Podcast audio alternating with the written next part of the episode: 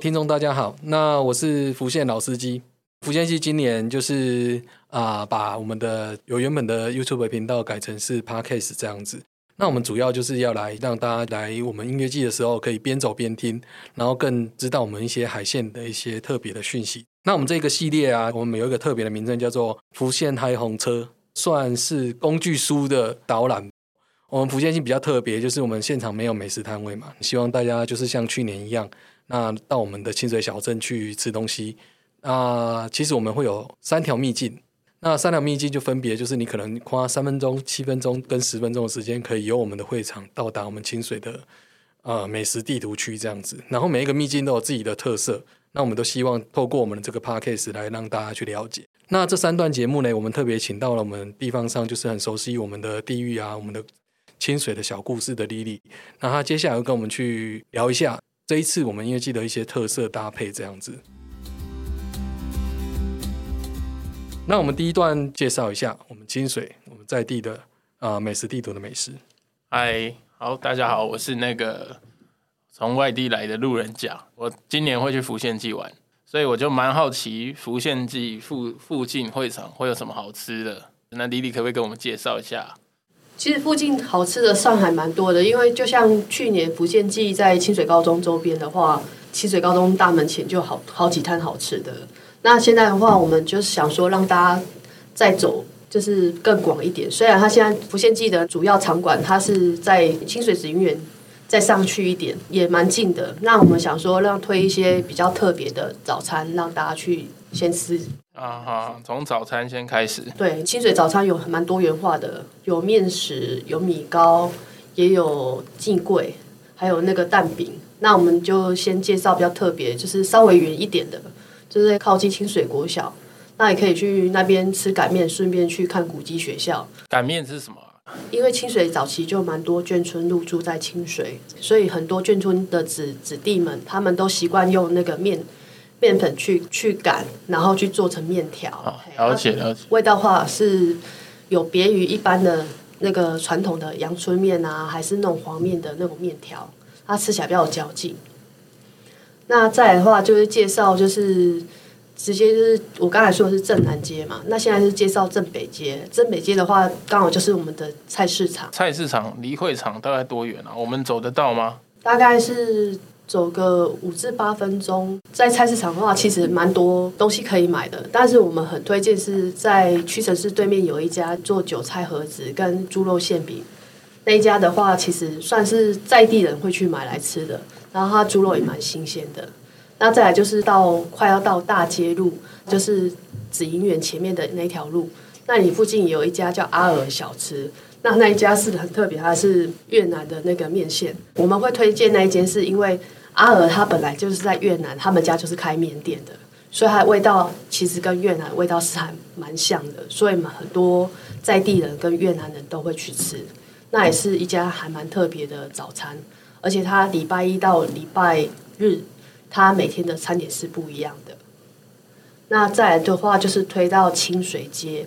其实清水区有一个清水街，这大家比较少知道。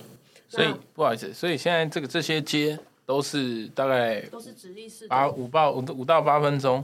对，都是都走得到，都走十分钟内。对对对。那清水街最有名的就是靠近光华路跟。清水街就有那个白修炸柜啊，它很特别，是它早上也有卖，晚上也有卖，只是说早上是是父母在卖的，然后下午是他儿子在卖的。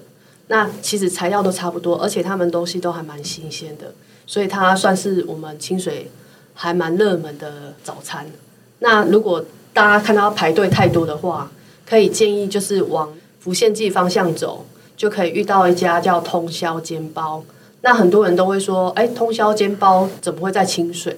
主要是它比较特别，是它是他的亲戚在这边开的，它不是水煎包，它是煎包，它是三面都有煎，很酥，跟外面的水煎包不太一样。对对对，就像其实刚好来录的时候听到说，好像只有中部人会把辣椒插进去那个对对对对包里面，就是好像有看过那个中部人，就是会把那个辣椒酱罐子直接插进去，比如说包子。里面直接加入内馅，直接加入辣酱这样子。对啊，那一家我会很推荐，就是请老板娘一定要把那个辣椒，而且他们辣椒都是特制的。那我觉得清水美食还有一个特点是，很多家的辣椒都自己制作的。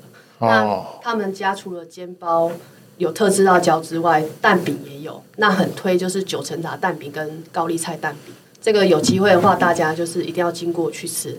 那只是说它都是现做的，所以都要耐心等候。那再往往那个大街路那边走的话，其实会有遇到呃，大概有三四间都是越南人开的面店，或者是小吃，甚至面包。那呃，之前就看台中市在台湾大道那边有一家那个什么越南面面包店很厉害，还是很红。但我们清水这家也不输，因为他们面包是自己烤的，那当天现场制作，我会觉得说它味道还有材料其实都还蛮足的，然后也有饱足感。那所以我很推荐，想要上去多带一节一些干粮的话，这个也可以备着，因为它放在身边它不容易坏掉。那旁边的话也有两三间都是越南很道地的那个面店。斜对面的话，中午可以建议去吃，有一家叫鹿港老三，它的控霸本啊，还是炒饭啊、什锦面都很推。它旁边还有一间就是专门写叫小笼包制作小笼包的，它之前的那个面皮是用老面制作的，但最近好像有一点点差异性。不过酸辣汤还是很推，因为它都是现场制作的啊。再来的话，我们就换到另外一条街，晚餐都很适合去那边吃的一条街。一年三百六十五天，几乎很少休。那很特别是那一条街有加盟的店很少，几乎都是家里就是有只有一摊卤味啊，或者是一张一摊烤肉啊。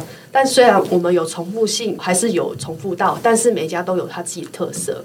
那就从最开始的那个臭豆腐店，它其实炸的臭豆腐很好吃，但是它的辣椒就是属于一般的豆饭。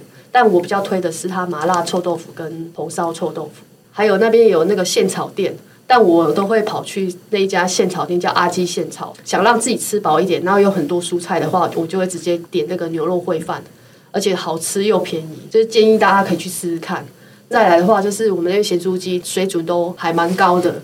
那还有一间蚵仔煎跟那个面线糊都并列的一家店面，它的蚵仔煎很大一份，那也推荐它面线，可是更推它的米血跟大肠单吃。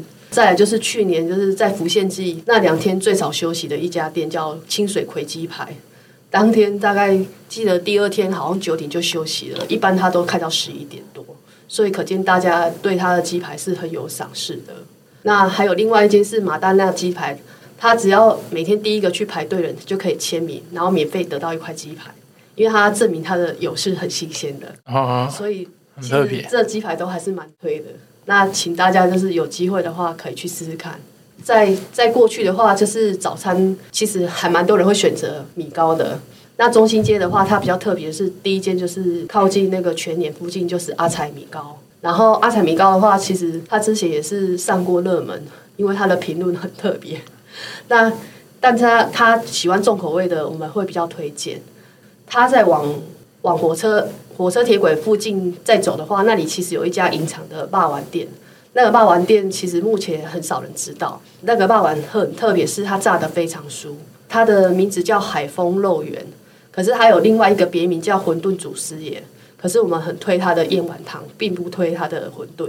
再往那个不限记的现场走的话，就是王塔米糕。那王塔米糕的米糕特色的话，它就是多加了藕瓜，然后会有山珍海味。呃，一般的以前的人就是吃不起很贵的东西，所以他们就是有猪肉、有鹅啊，这样子可以变成山珍海味。那再往如果有人入住天一旅社旁边的话，也不要错过那个荣米糕，因为它只有早上才会开，它卖完就没有了。那在靠近紫云园附近，其实很多素食。老实说，有固定吃素食的，都会觉得那边的素食不差。还有靠近紫云园旁边有一家李记鸭肉饭，它的鸭肉也还蛮好吃的，而且而且是蛮超值的。福建记它其实离美食的那个我们说的那几个点都还蛮近的。还有阿文肉肉圆呢。这一间也是很推，但是它是也是早上卖完之后就没了，所以大家如果有经过的话，可以去买看看这样子。那如果如果我还想再待吃宵夜，会有选择吗？吃宵夜的话，其实夜市那边的话，他们基本基本上都开到十一点。那如果说大家怕就是夜市都会排队的话，其实我们会推荐就是比较外围一点的，像那个鹅肉村、阿邦小吃，他们都是也是都开到十一点，可是他们就是靠近在中山路上。那有一家很特别的店是。它晚上十点半才会开。如果大家还舍不得离开清水的话，一定要去吃这一家，就是我们清水的深夜食堂阿全面店。它也是在清水街上，它在通宵煎包的斜对面。那它很特别，是十点半去一定要排队。听说它大概都是凌晨两点就卖完了。还有特别推荐，它其实只有干面跟干米粉，但特别推荐就是酸菜鸭肉汤，因为它一天只杀两只鸭子，所以一定推荐大家去喝那个东西。啊，这一集资讯量相当庞大，大家可以好好存起来，每次来清水就可以把这一集拿出来听一下。那现在就是我们感谢莉莉啊，她这一次我们浮现嗨红车，那就是会有一系列的有三集。那当然第一集是美食，那美食相信大家应该都会觉得蛮跃跃欲试的。总之我们这边就是擀面、霸碗啊，还有米糕，这些都是我们的首选。啊，我可以再小小补充啦，就是我们的那个菜市场，其实它是蛮多蛮不错的早餐都在那边。那有一些小摊位，大家也可以去尝试，就像说菜场上面的那个韭菜盒子，还有那个笋仔饼，里面都是包笋子跟肉这样子，那是笋仔饼。还有那个越南的那个法国面包，这些都是不错，可以供大家参考。那如果想要吃比较重咸一点的话，也有那个炸肉条，大家可以去去寻找一下。这样好，那我们这一集就到这边。那接下来还有第二集、第三集，大家再期待一下。